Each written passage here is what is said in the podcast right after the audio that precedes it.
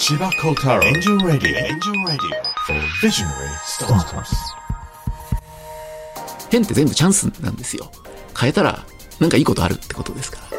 黒船が日本にも上陸したんだ、うん、日本人の日本人による日本人のためのみたいなことを一旦忘れた方がよくて。やっぱりそのどのあのスタートアップのファウンダーの方も例外なく熱量が半端ないですよね、うん、やはり見てほしいところはやはり世界といつも対話をし続けていてでその日本初のスタートアップがその世界の皆さんのその目に留まるということ。千葉幸太郎 Angel Radio for Visionary Startups.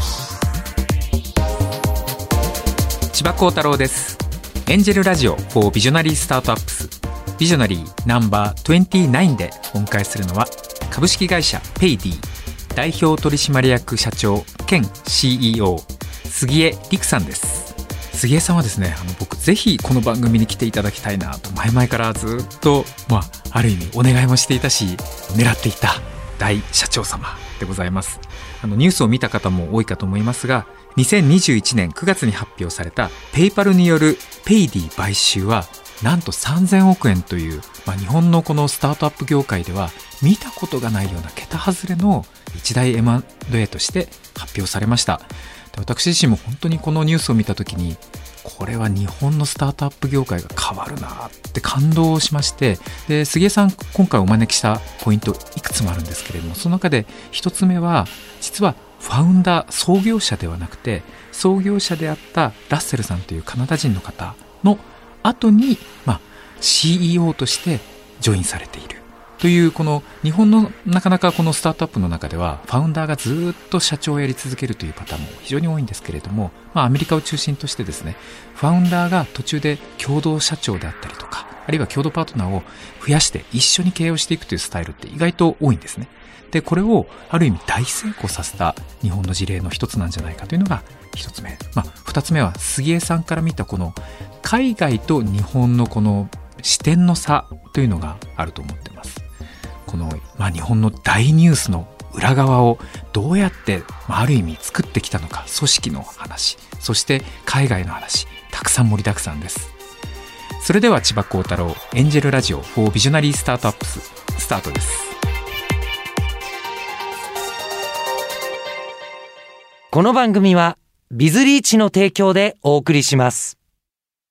すごいなビズリーチ。ビズリーチで中途採用を始めたら即戦力人材がたくさん。直接スカウトが遅れて要件にぴったりの人材に何人も出会えました。やっぱり町の採用じゃなく攻めの採用ですね。即戦力採用ならビズリーチ。このラジオは日本のすべての若者や子供たち、夢を描く人たちに対して、スタートアップを志す楽しさを伝えるため、スタートアップのポジティブな面に注目して、起業家たちそれぞれが描く夢についてのみ徹底的に深掘りする番組です。日本放送吉田久典です。千葉幸太郎エンジェルラジオ4ビジョナリースタートアップス。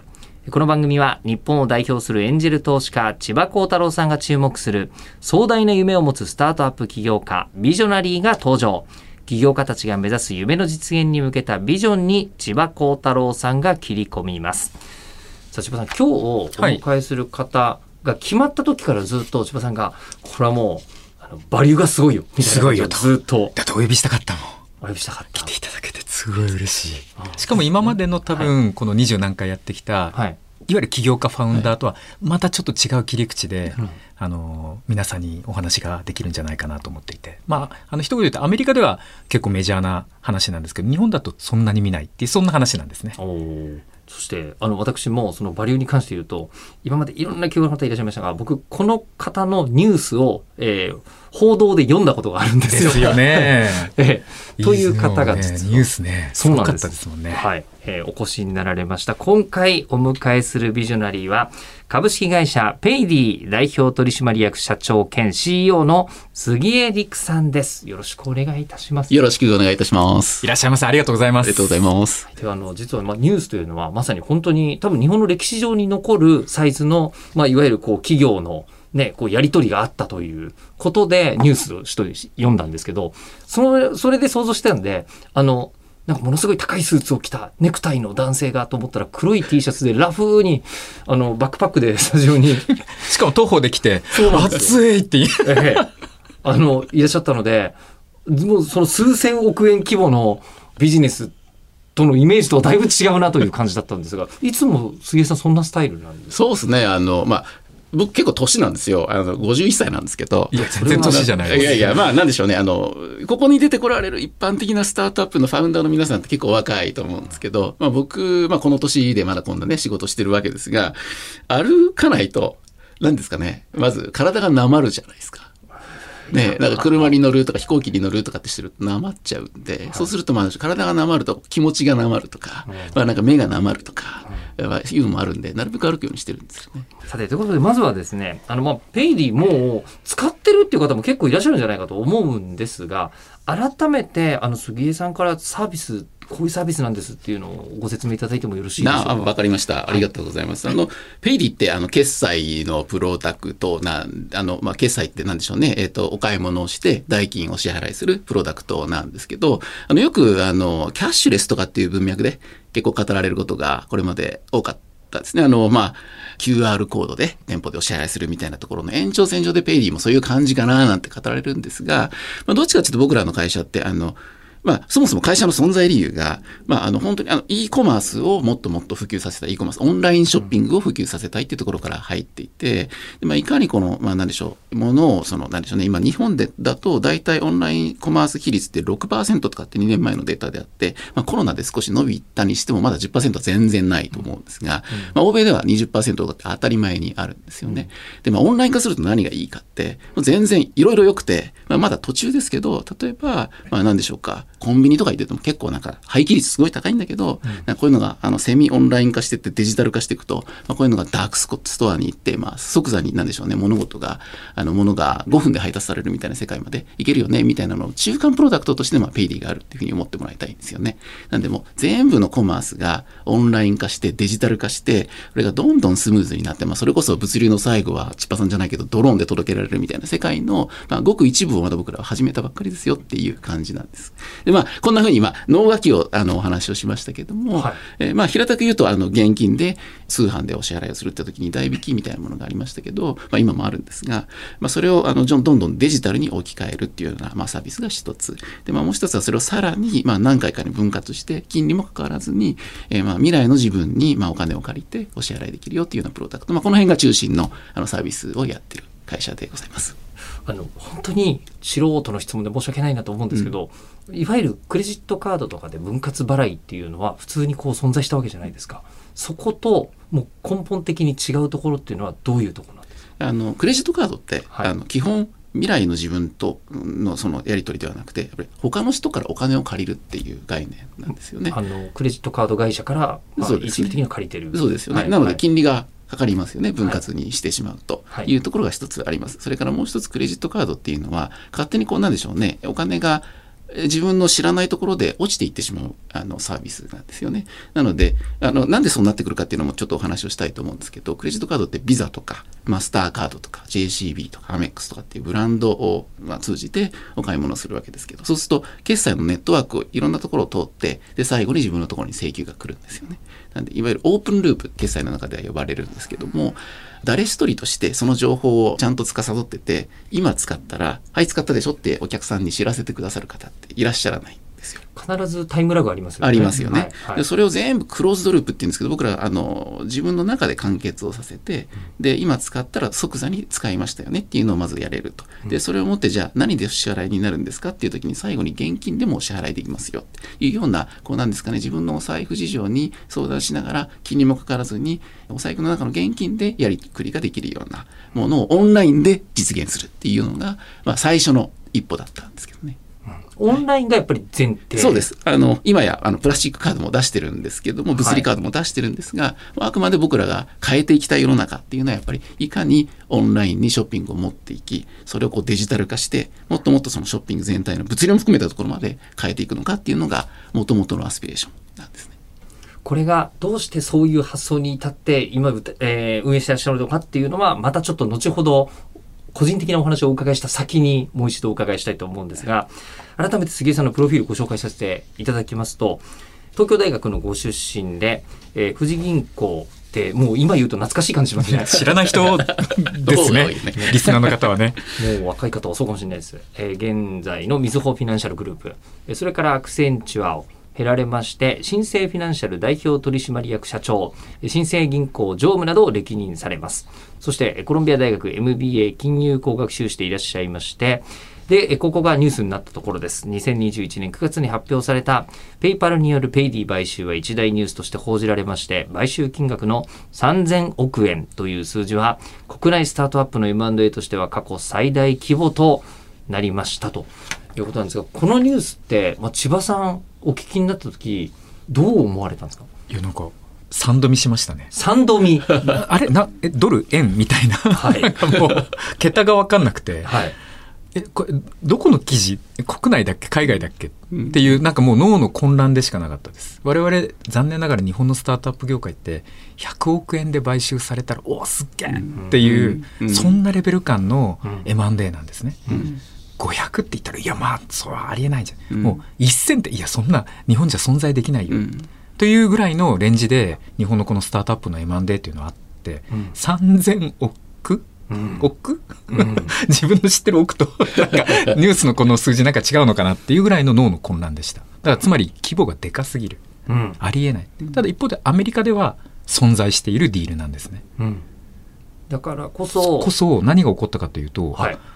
黒船が日本にも上陸したんだってうんうんいう、素直にその気持ちですね。んということは千葉さんからするとえすごいことをやった起業家の方がいるっていうだけじゃなくてえこのままだと日本うかうかしてられないぞっていう気持ちにもなったと。いや、いい話だと僕は受け取っていて、要ははい日本国内で、まあ、日本企業が日本のスタートアップを買う。じゃあ、まあ、あなたは20億円ですね。50億円ですね。100億円ですね。っていう、まあ、レンジの M&A のうん世界観から、まあ、いい意味で黒船は、基本1ビリオン単位、1000億円以上の単位で、まあ、M&A を仕掛けてくるわけですよ。で、それが日本にもやってくるということは、この M&A の概念と考え方が全然変わるんで、これはめちゃくちゃ日本のスタートアップにとっては夢のあるいい話だな。別にその日本が売られる買われるっていう話じゃなくてやっぱスタートアップって資金力だったりとかどれだけ世界のもう圧倒的強者と一緒になるかっていうのはすごく重要な戦略の一つなんでちゃんといい意味ではアメリカがアメリカの強者が日本のマーケットも見てくれたんだなと、うん。でそこに3000億という価値をつけてくれたんだなと僕はハッピーに思いました。ああ千葉さんのそうおっしゃっていただけると本当に嬉しくて私たちも、まあ、いろんなことをプランして、まあ、結果的にはこういったあの、まあ、トランザクション、まあ、いわゆるこうなんですかね、えー取引につながったわけなんですけれどもやはり見てほしいところはやはり世界といつも対話をし続けていてでその日本初のスタートアップがその世界の皆さんのその目に留まるということ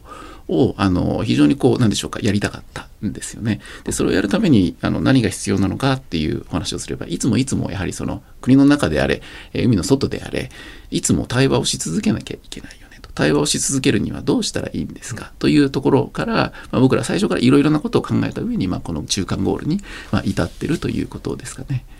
あの千葉さんはすでにこのニュースを聞いた時は杉江さんとはもうお知り合いだった？一方的に存じ上げてはまあ、私も一方的には存じ上げてたんですが、はいはい、はい、そうなんです。あの、その頃は、あの、顔見知りではなかった。はいあそうなんですか。はいでちゃんとお話ししたのは IVS の震災そうですね。まあ、あれもちゃんとお話ししたかってご挨拶ぐらい隣同士隣同士だったんですけど。席が隣になったっていう、はいはい、どうも。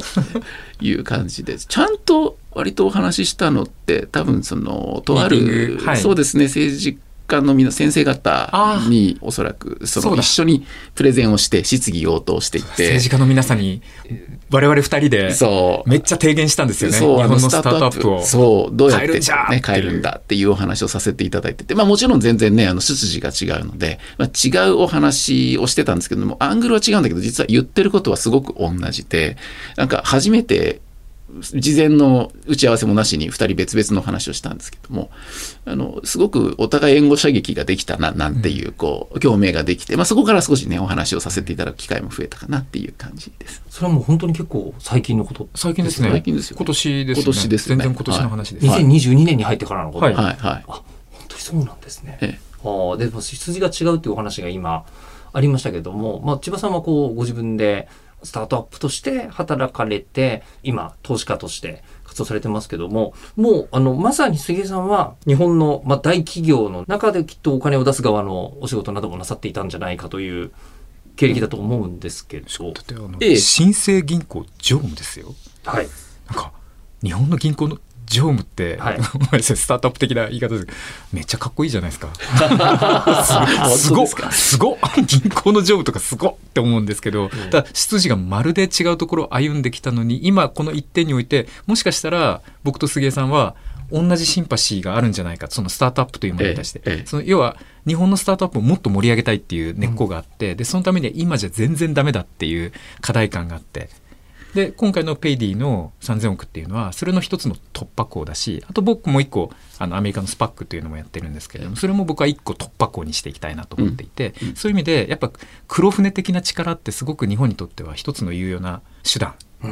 のひだと思ってるんですよね。そうですね。あの、日本が、あの、いもっといい国になっていかなきゃいけないとか、もっとその発展していかなければならないっていう意識はずっとあるんですが、まあ、ずっと私、ここで訴えてきてるのが、日本人の、日本人による日本人のためのみたいなことを一旦忘れた方がよくて、いろんな力をもっと集めていかないと日本も発展しないよっていうことをいつも言ってるんですね。で先ほどのスパックのお話も結局日本の会社が上場するんだけどでも日本のお金だけ集める必要は全然ないしあるいはスパックがそのまあ世界に打って出よう、まあ、アメリカに打って出ようっていうような時には当然日本人だけではその言葉の壁もあったり、まあ、常識の壁もあったりっていうような形でなかなかブレイクスルーできないんだけどいろんな人の力を借りると意外と日本の力ってまだまだあの世界の樹木を集められるんだよっていうことを、まあ、お話をしたいなんていうところもあってその辺もまあ千葉さんとすごくあのまあ共鳴し合えるところかなっていうふうに思ってますね。あの杉江さんはもともとこうあのお仕事を始める前に海外暮らしとかなさってた一切ないんですよ。え一切ない？帰国子女じゃないんですか？全然違います。えやば。千葉さんそのイメージだったんですか？あいやあの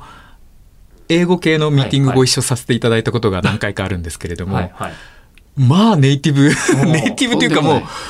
めちゃくちゃ流暢で、うん。あ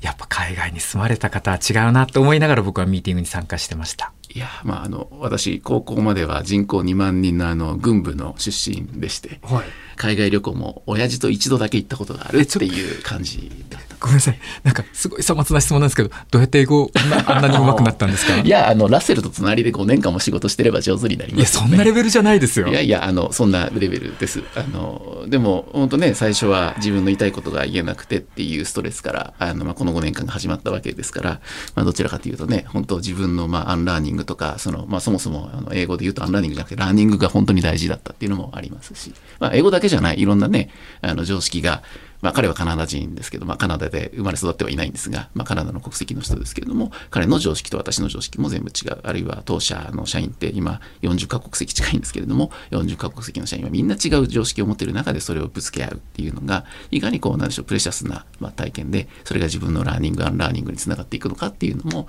あの、まあ、ここに、あの、でお話をしている、あの、まあ、文脈としてもとても大事な私にとっての経験だと思いますね。とこのラッセルさんは、ええそのあのペイディを、えー、と作られた方そうです。あの、弊社のファウンダーで14年前にあの作ってます。で、カナダ人なんですけど、カナダに住んだことがなくて。え？あそういうことがあるんですか？そうなんです。で、実は住んでる国でいうと日本が一番長いんですが、日本語できないっていう、あの、とっても得意なあの人なんですけどねちょ。っとなんかストーリーで聞いていくと、なんか猛烈に長いストーリーがありそうな感じはするんですが、えっとまあ、で高校までは本当に、まあ、日本国内で、まあ、ドメスティックに過ごされてで東東京大学行かれた後はいかにももうあのなんていうんですかねちゃんとしたビジネスマンが にちゃんとべき通るべき道をこう通っていらっしゃると思うんですけどこの時は今おっしゃってるような日本のスタートアップをなんとかしたいみたいなことって思ってらっしゃったんですか全そもそもその頃スタートアップって言葉なかったんですけど、ははい。い、あの、まだバブルが終わった頃の就職組でしたので。その時にね、あの、いわゆる旧銀行系っていうと、もう学生の中でもエリート中のエリートが進む道だよねっていう感じがしますが。まあ、その辺まで遡ると、私、あの、理科系の学生で。あそうなんですか？はい、あの、数学のしゅ、あの、なんでしょうね、バックグラウンドなんであ、そうなんです理か系なんですか、はい。なので、あの、エリートがどうこうっていうよりも、むしろその大学院に進まない、まあ、東京大学で大学院に進まない人ってほとんどゼロなんですけど、はい極めて珍しいドロップアウト組っていうふうに言った方がいいのかもしれ大ないですね。学院に行かずに、はいそれはじゃあ、あの、こう、数学的な知識が金融業には活かせると思って進まれったその頃キャリアとしてあの自分のそのなんでしょうね得意技ってあの難しいあの数学的な概念も簡単にそのなんでしょう文系の方にも分かるようなあの言い方で説明することができるっていうのが、はい。あの私の得意技だななんていうふうにあの思ってまして、はい。で当時科学技術の記者やったりとかいうのもいいなと思ったり、はい。あるいはこうなんでしょうねこう、まあ、何がしか技術のエヴァンジェリストとしてビジネスにつなげていこうみたいなことを考えたりしたんですが、まあ、当時そんなあの職業なくてですね、でまあ、まずはあの、まあ、何でしょうかビジネスの言葉に一番通じることができるような職業ってなんだろうみたいなことを考えた時に当時は何でしょう世界の時価総額を上から数えて全部日本の銀行みたいな世界で、まあ、富士も確かその頃世界3位とかだったんですけど、まあ、そんな銀行に、まあ、いれば確実にその、まあ、世界の情報が入るだろうなんていう期待をして、まあ、就職したっていう感じですかね。皆さんにはもう知らないあの皆さんわかんない世界ですよね。古いすぎて。なんとなく感覚としては、まあ、僕46なんで、ええ。あの雰囲気としては覚えてますけど、はい。だけどまあそれが一気にまあいろいろと変わっていったのも、まあ、目の当たりにはしてますが。とその頃はまだじゃあ国内にいらっしゃいますよね？そうです。ただこうあの MBA 取られたりとかいうことがあるとどこかで留学とかなさってるんですか？あそうです。あのコロンビア大学ってあのニューヨークにある大学なので、そこで2年間あの留学したんですけど。これは、えっと、富士銀行とかにいらっしゃる頃なんですか？そうですね、は、はい。その後辞めちゃったんで、あの、はい。なかなか、あの、ご恩を返せない なんですが、まあ、お金は返しましたけど、ただ、あの、そうですね、会社から派遣されてる間に、その会社が、まあ、いわゆるその、銀行の離合集散が起きて、まあ、ご存知の通り、みずほはみずほになり、みたいな感じになって、で私に任されるであろう仕事も変わっていきっていう中で、まあ、なんか変わる、帰る場所がなくなっちゃったなっていうところは、正直ありましたし、ああとは当時で言うと、アマゾンみたいなのが、アメリカでこうぐっと出てきて。出来上がってまだ本しか扱ってない頃みたいな。そう。でデジタルの書店ってなんだみたいなのがすごくビジネススクールで議論されてる時にこれ絶対行くよねって僕クラスで一人だけ言ってたんですけど。あのまあそんなのもあってでもまあなんでしょうねあの世界のイノベーションがやっぱりあのアメリカであの当時は起きていた。まあ今も大き多くの場合そうですけれどもまあそれを目の当たりにしたっていうのはやっぱりこうなんでしょうね今ここであのカナダ人のラッセル・カマーと共同経営をしたいっていうふうに思った、まあ、理由の一つかもしれないですね。しかもそのタイミングだと日本とアメリカではネットに対しての理解が多分もう全然違う時代なんじゃないかなアメリカでも正直まだまだまだまだだったんですよはい。アメリカですらまだそんな未成熟なネットビジネスの理解度だったわけで、まあ、その後なんですかね日本でも2000年よりちょっと後から私は2000年卒なんですが、はい。その後にネットバブルみたいなのが出てきましたよね。その前にアメリカでネットバブルみたいなのが出てきたんですけどまだバブルのあの勃興期みたいな時代に、まあ、留学してきたって感じですかね。その頃千葉さんは日本でもうネットのお仕事してますよね、はいもうとっくに。えでい2000年ぐらいってちょうど2001年ぐらいか。第一次日本のネットバブル崩壊が、そうですね。は 訪れてだから1997年か2001年ぐらいまでバーッと盛り上がって一回ドーンと落ちて、うん。でそこからちょっと冬が45年あって、うん。でまた盛り上がったらリーマンでまたドーンと落ちてっていうようなそんなうん。日本の感じの中で僕はすくすくと純ジャパニーズとして過ごしてましたね。その頃それこそアメリカでアマゾンがとかあのなんその当時だとザッポスとかかな、うん。みたいなのがこう盛り上がったりとかしてるっていうのはウォッチされてたもちろんわけですよね。でも本は売れても、うんまあ、CD に広がってそれぐらいかなって正直僕思ってました、うん。あ物が売れると、うん。食べ物は無理だろうな。はあ、それがね今やもうね。僕生活でアマゾンなかったら生きていけない、まあ、ただ今もね、まだあのアマゾンフレッシュも完成形からは多分、えー今やってる人たちからしたら、まあ、10本も20本も手前だと思うんですよね。あれがもっとあのこの人進化していくと一体どうなるんだろうっていう想像しながら、まだまだこの先も、まあ、ペイディもそうだし私も投資家としての顔も持ってるんですけど、まあ、あのいろんな日本のスタートアップの皆さんと力を合わせてもっと世の中をデジタル化していきたいなっていうふうには本当思いますね。あのじゃあ杉江さんはもうアメリカにいる時にもうこれは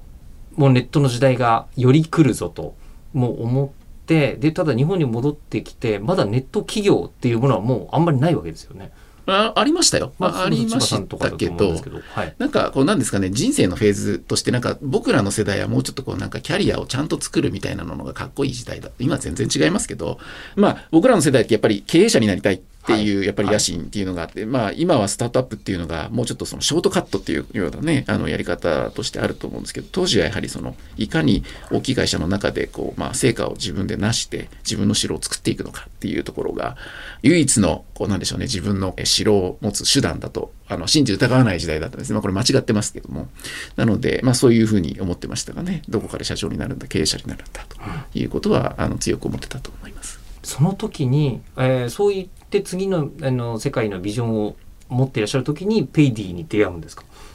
うん。あのーそもそも新生銀行でも私、個人のお客様向けのあの貸付のをやってる、まあ、レイク、レイクの社長やってたわけなんですけれど、ここもものすごい綺麗にデータで説明ができるんですよ。あの、どなたが高い確率で貸し倒れてしまうのか、うんあるいは何日にお電話すれば返していただけるのかとか。えそういうこというところはもう全部金融工学のされてるんですか？なんです。はい。なので、これはすごくフィットするし、まあ一方ですごく勉強になることもあって、はい。お客様のビッグデータは役に立つんだけど個別のお客様になった途端に外れることだってあるんです、うん。当たり前ですけど、はい。確率は高いんだけど、はい。外れることもありますよね。でその時の人の力をどう活用しようかっていうこともやっぱり考えていかなきゃいけないみたいな、いう意味で言うと、まあ、頭でっかちだった、まあ、30代から、まあ、社長になって40代、えでこうチームの力を借りるチームっていうのは本当経営陣だけじゃなくてもうあのコールセンターの一人一人のオペレーターの皆さんの力を借りる時に、えどこまでデータが助けになってどこからはあなたに任せたっていうふうに言わなきゃいけないかっていうことだったり、まあ、その人たちが働く喜びって何だろうっていうことを考えるだったりいうところの中でここから技術はどう進化するのかなみたいなことを考えてる中の延長線上がなんかペイディだった気はしますね。どういうふうに出会われたんですか？あの友達のし紹介っていうか、はい。私もラッセルもあの共通の知人がいて、はい。であの私は当時その、まあ、レイクの社長やったり、まあ、あの新生銀行の役員やってたりしてたので転職はしないかもしれないけど、うん。お前いいやつ知らないってあの聞かれたんですね。ラッセルが困ってるみたいっていうふうに聞かれて俺聞いてみようかなっていう話をして何度か、まあ、お茶飲みに行ったりお酒飲みに行ったりとかしてる間にやりたくなっちゃったんですよね。やりたくなっちゃって、はい。でまあ一方であの新生グループの皆さんには僕は長くはいてはいけないんだっていう話はしてましてまあ40歳から社長やってたので60いくつまで社長やってたらまあ邪魔になりますよね なので僕は長くはいないよっていう話をしてて任期10年にまず設定してでもその半分の5年で辞めるってみんなに公言してたんです。まあ、そんな複雑な事情もあり、まあ、あのだったら僕もっと面白いことやるって社員に、まあ、常々の皆さんにあの新しいことにいつもチャレンジしろなんて言ってたから僕も行くって言って、まあ、ペイリに来たっていう感じですかね。面白い。今日実は杉江さんをお呼びしたかった理由が、今まであの来たゲストの皆様っていわゆるファウンダーなんですね、自分で考えて自分で作ってそのまま、まあ、いろんな意味で現在までやりきってますうん。という方なんですけど、うん。まあ、今日初めていやファウンダーがもともといらっしゃるところに途中からうんコファウンダー、あまあ、コ CEO としてはい。ジョインする。そうなんですよね。というパターンなんですよね。いわゆる雇われ社長なんです。まあ、英語で言うとかっこいい、ハイヤード CEO なんて言い方もあるんですけど、はい。でも、あの、日本語で言うと雇われ社長なんですよね。これが、あの、日本ぶ語かっこ悪いですね。あ、本当？なんかもっとかっこいい日本語作りましょうよ。でも、ハイヤード CEO って意外といいかもしれないですけど、でもね、雇われるって言い方はしましたけども、あの、ファウンダーの皆さんにはすごくかっこいいところがあって、やっぱりその、どの、あの、スタートアップのファウンダーの方も例外なく熱量が半端ないんですよね。やっぱりその、世の中をこう変えたい。このプロダクトを世に問いたい。自分の実力を世に問いたいっていう、圧倒的な熱量があるんだけど、その熱量を強いベクトルに変えて人を巻き取っていくっていう、こうなんでしょうね。チームの力を使う力みたいなのが、一般的に言うと、まだそのお若いっていうところもあって、弱いことも多い。いうことを、まあ、ラッセルにもあの同じ現象を見ていて、僕なら、あの、あなたのビジネスは僕も一緒にやりたかったし、それからあなたより多分少し上手に、あの、ベクトルを一つにして、あなたの熱量を最大限に生かすことができるんじゃないかなって思ったから、まあ一緒に始めた。し、まあ実際、えーまあ今もラッセルと僕の役割分担って、どっちかっていうと彼は熱量高く、やはり今のプロダクトの次の姿、次の次の姿をやっぱり描くのが彼の仕事だし、その描いた、よくわかんないけど熱いものを、噛み砕いてあげて、で、優先順位をつけてあげて、で、チームの力に落としてあげて、みんな役割分担としてこう示してあげるみたいなのは私の仕事。っていうような、まあ何でしょうか。アップルでいうところのね、やっぱり二人のスティーブじゃないんですけど、物を投げながら起こる、まあ、スティーブと、あとはその中であの具現化していくというか、いう、まあ、役割としてのスティーブというのは、まあ、僕は具現化する係のスティーブをこれまで5年間やってきたんじゃないかなっていうふうに思ってますけどね。俺もう雇われでは絶対ないと僕は思っていて、うんそんな出会いができたファウンダーって超幸せだと思うんですよ。普通そこまでの出会いってないと思うんですよねファウンダーにとって。うんでファウンダーって万能ではないし、うんファウンダーはやっぱり熱量命であるべきだと思うんですよね。ただやっぱり会社が大きくなってくるとそれだけじゃ回らない。やっぱ現場っていうのができてくるし、そうするとその熱量命とその、まあ、ある意味うんそれを形にしていくっていう2つのこの仕事は両方とも社長代表としての仕事なんだけれども、まあ、一人の人格でできる人もいるしできない人もできないというかむしろ分けた方がいいパターンもでも分けるってすごく本来難しいことで途中から出会えないし、背中預けられないし。まあでもあの背中を預けてくれたラッセルにはすごく感謝してますしで同じことはもしあのそういうことが苦手な人はどんどんやってほしいなっていうのは心から思うんですよね、うん得意なことにフォーカスしたら人間いいと思っていて苦手なことを一生懸命こうなんでしょうね鍛えるよりも得意なことをどんどんどんどん飛んでって突き抜けてくれたらいいと思うんですでその熱量を持ってる人はそれを大事にした方がよくてで、なんかなんでしょうね。その他のことは忘れてくれていいと思う。まあその代わり結構嫌われると思うし、ね、なんか熱く物事を語って時にはなんか机叩いて、人に怒るみたいなのは嫌われ役にもなるかもしれないけど、それも厭わずに進んでくれたら、きっと横で誰かが結局嫌われない形であのあなたを支えてくれるっていう人が現れるんじゃないかなって思っていて、まあ、私はその、まあ、なんでしょう、一人目の、まあ、ステイシーじゃないんですけど、まあ、日本の中ではなかなか珍しいハイヤード CEO っていうような形でこのこの5年、まあ、勤め上げてきたかなという感じですかね。僕はこのハイヤード CEO という文化を日本に定着させたいってずっと実はこの10年ぐらい思っていて、アメリカだと比較的当たり前なんですよね。そうですそのファウンダーと CEO が途中で、まあ、ある意味分担したり交代したりするのって当たり前なんですけど日本ってなんだろうな。結構体育会系根性的なうん。思いが強くて、まあ、作った社長がもう墓場まで頑張りますみたいな、なんかやっぱり苦手なことがあっちゃいけないっていう。そう万能うんであるべき、うん。苦手は潰せみたいな、うん。お前が努力しろ。うん。っていうなんか結構体育会系万能型を求めてくるんですよね、スーパーマンを、うん、そんなことできるわけないんですよ、で会社のその本当の会社の巨大な会社を作っていこうと思ったら得意と不得意を明確に切り分けて不得意をどんどんそのボードメンバーできちっと拡充していってチームを作っていって、うん。時にはその共同代表だったりとかっていうのをやっていくべきだと僕は思ってるんですけど、意外と日本にその文化がやっぱりないなと思っていて、うん。まあ、僕も小さいんですけれどもドローンファンドって今、共同代表制で、うん。大前早期というのとうん僕とで2人で共同代表、子供1人だったんですけど、うん。僕完全ビジョナリーなんですね、うん。熱量ビジョナリーオンに、うん。でやっぱ形にしていくの苦手で、どうしようかなって悩んでたところに、まあ、大前早期と出会って、うん。まあ、彼がやってあげるよと。で彼も熱量すごいんですけど、うん。逆に僕がもう本当にバンバン熱いところで空も飛んじゃうとうん。いうところをやらさせてもらって逆にチームを作ったりとか、うん。本当にあのもうたくさんのいろんなことをあのしっかりと形にしていくところをやっていただけてるんで、うん。まあまさに背中が預けられていて、うん。だから自分もこの熱量のところに今特化ですることができてるんですこれをやっぱ全スタートアップにいい意味でやっぱ広げていきたいなと思っていて。そうですね。まあ、あの、今のは僕の C、まあ、なんでしょう、ハイヤード CEO とそのファウンダーとの役割分担っていう文脈でお話ししましたけど、チームって、なんでチームなのかっていうお話もさせていただくと、やっぱりその、自分一人でやるよりも、他の人のお力を借りた方が、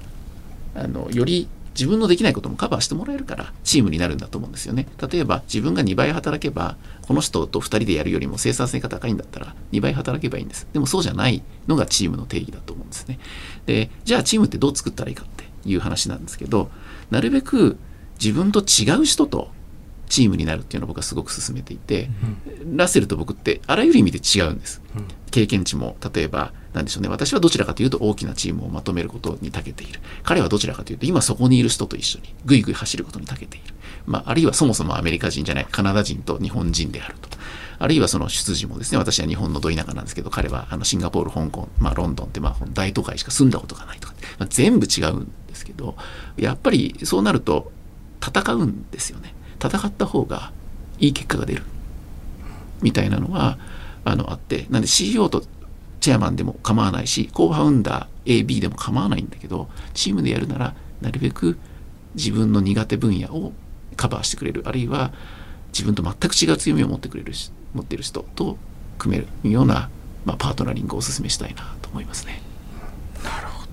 これって先ほどおっしゃってた全世界とコミュニケーションを取るべきっていう話とつながってくるんですか？そうですね。うん。あの、なので僕ら新しい採人の採用するときも、はいあの、迷ったりするじゃないですか。A さんか B さんかどっち行きましょうかって迷うと、大体、この人の国籍見たことないから取ろうみたいな。わけわかんない。なんかこう、ええあの、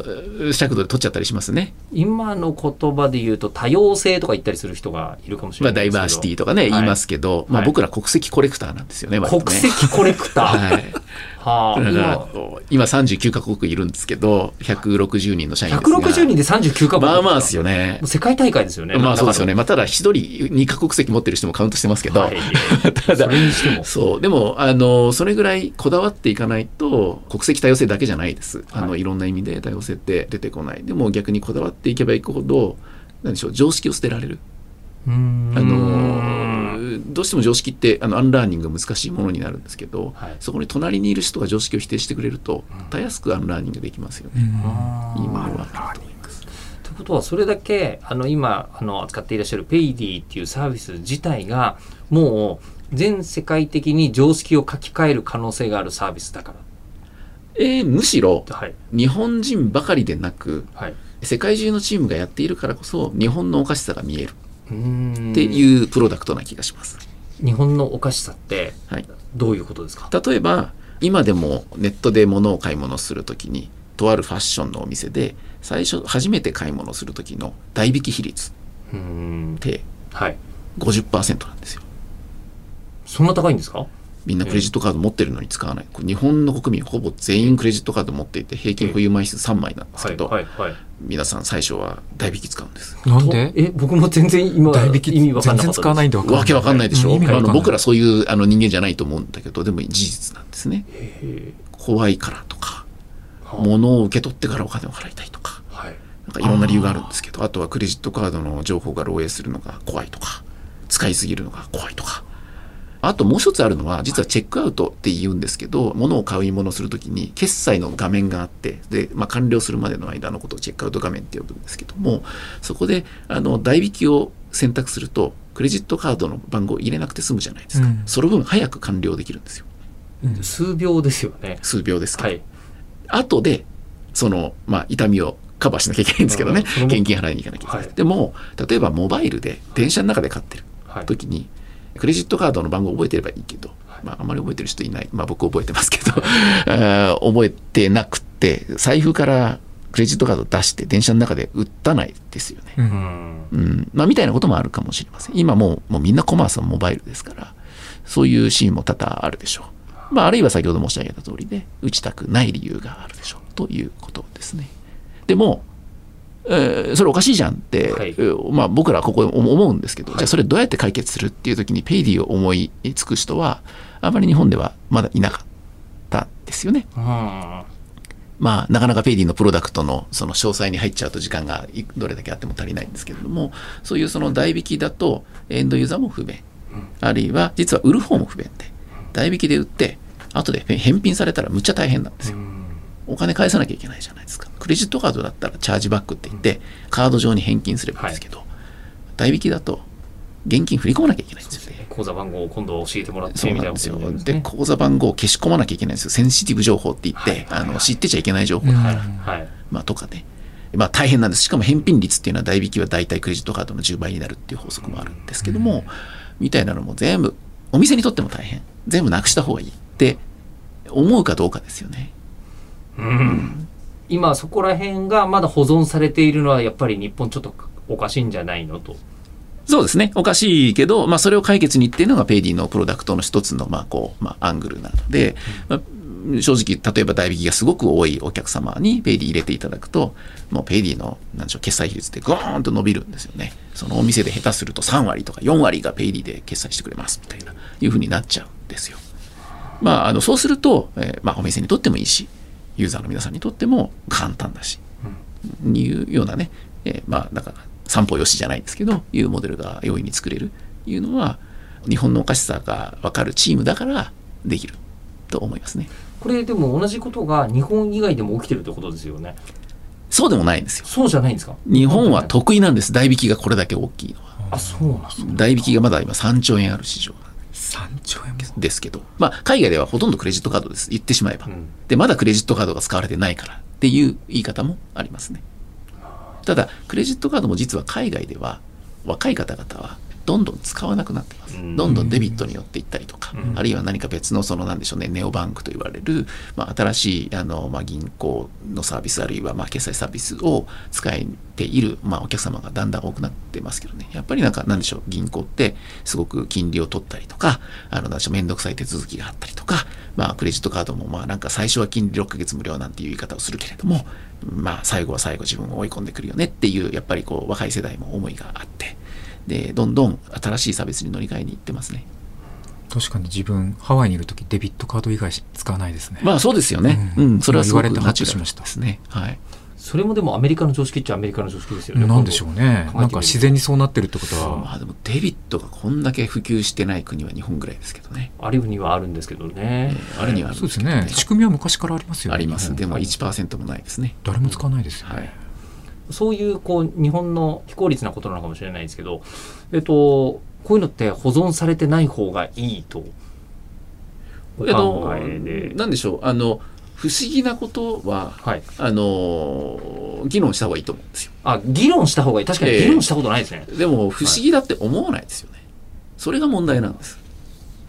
あの、日本人だけでいると、はい。例えば就職するっていう時にみんなで集団であの面接に行って全員で黒いスーツを着ながらあの同じタイミングで就職するとかって。言ってじゃあ入社式全員日本人ってこれ気持ち悪いと思わないんですか、うん。っていうことだってあるじゃないですか、はい。こんなことやってんの日本だけです。うん。あの気持ち悪いんですよ。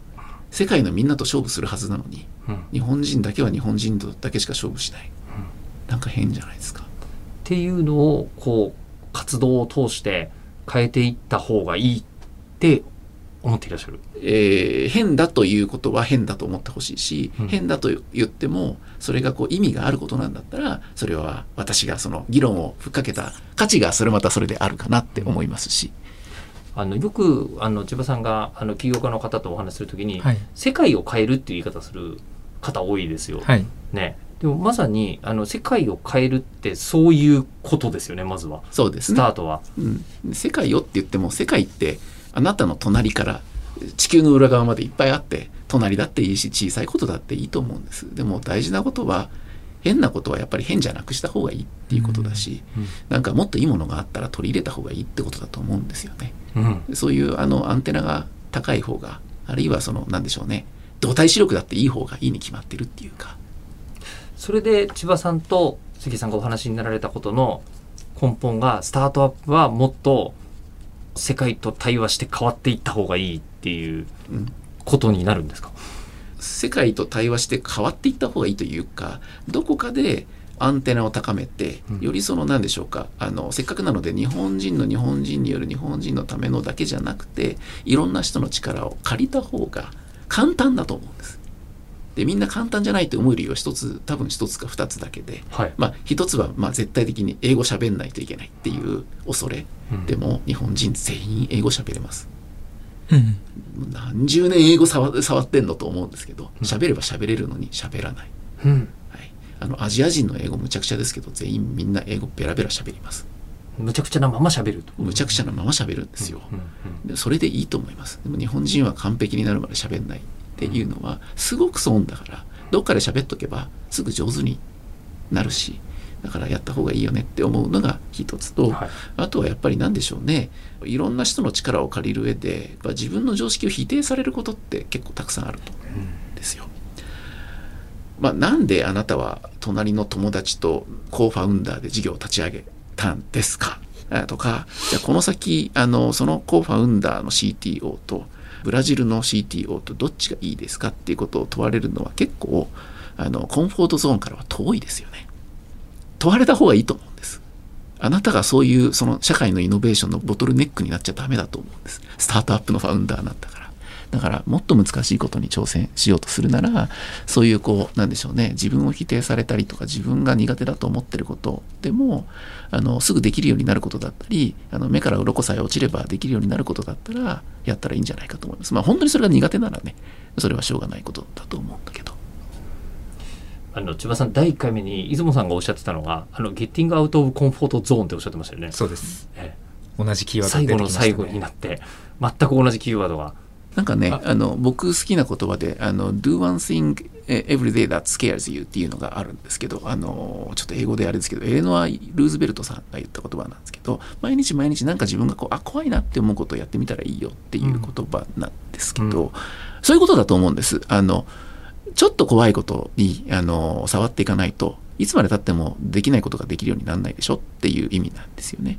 うん、若い人も年寄りも結局アンラーニングしてまた次のことをこう、まあ、新しいことを学び直すっていうことをするにはやっぱりやったことないことをやらないとできるようにならない。いうことの延長線上じゃないかと思うんです。怖いことを一歩踏み出してあのもう一歩前に踏み出してやってみようよっていう呼びかけに近いかなって思うんですけどね。僕の話で申し訳ないんですけどこの1年自分がチャレンジしたのはアメリカのスパックという上場企業の取締役にファウンダーから入ること、うん。で自分以外全員がアメリカ人っていう取締役会。うん。で僕はあの純ジャパニーズの綺麗に英英語語が上手でいらっしゃるけどね。英語が普通にに得意ではない日本人唯一なんでそのさっきの英語の壁もめちゃくちゃありますし、はい。あとやっぱりビジネスの仕方がまるで違うので、うん。いちいち勉強になるというか、自分の常識が1分単位に壊されてくるんで、うん あこういう感じなんだっていうことの気づきの連続でまだたった1年なんですけど、うんものすごい心地悪いんですね。ああでもね、あの英語を母国語で話さない人の特権ってありまして、うん英語を母国語にする人っていうのは、むちゃくちゃな英語でも聞かなきゃいけない義務があるんです。アメリカ人って、むちゃくちゃなアジア人の英語を理解しなきゃいけないんですよね。だから僕らは、むちゃくちゃなことでも言ってさえいればいいんです。はいだからむちゃくちゃ得なんですよ。聞く理由なくて、一方的に喋ってればいい。気づきました、うん。あの言葉のあの綺麗さみたいなものであの向こうにジャッジされることはない。ないです。ないですね。はい。言ってる内容だけでジャッジしてもらえる。僕は取締役として重要な役目日本担当の役目を持ってるんで、僕が考えてることを彼らは知りたいんですよ、うん。なのでなんか伝わなかったらむしろ英語であこういうこと言いたいの。あそうそうそうってなるんで、うん。まさにそこは全く問題ないんだというのは理解しました、うんただ彼らネイティブ同士でバーッと盛り上がると遠慮がないんで途中で分かんなくなっちゃうっていう。まあそういうのも含めて、うん。ああ面白いなっていう一年を過ごしてますね、うん常識がぶっ壊されるのはあの心地は悪いかもしれないですけどなんか爽快だっていうあそうです。爽快なこ心地悪さですね。爽快な心地悪さ、はい。それを乗り越えた先に杉江さんがいらっしゃるそうだと思いますし、でそだからこそさっきの菅さんがおっしゃっていたこれ日本変だよねって思う思う初めて気が付くこともたくさんあるんですね。うん。うん。でその変は起業家的に言えばチャンスじゃないですか。本当ですね、うん。うん。変って全部チャンスなんですよ。変えたらなんかいいことあるってことですから、ビジネスっていう意味でもチャンスだしなんだろう、うん、あの普通に世の中を変えたいっていうその志の一つのヒントになりますよねうん。あの才能って自分では当たり前だと思ってて他の人あ自分は気になるけど他の人はなんで気になるのっていうことにある。ってありますよね、ええ。うん。いうんですけどビジネスの種もそうなんでしょうね。うんうん。本当そう思います。ということで、えー千葉幸太郎エンジェルラジオ4ビジョナリースタートアップスビジョナリーナンバー29株式会社ペイディ代表取締役社長兼 CEO 杉江陸さんにお越しいただきました。ありがとうございました。ありがとうございました。ありがとうございました。最後までお聞きいただきありがとうございました番組を聞いた感想や千葉幸太郎さんへのお便りをぜひエンジェルアットマーク 1242.com angel アットマーク 1242.com までお送りくださいお待ちしていますナビゲーションは日本放送吉田久典でした Chiba Kotaro. Angel Radio for Visionary Startups.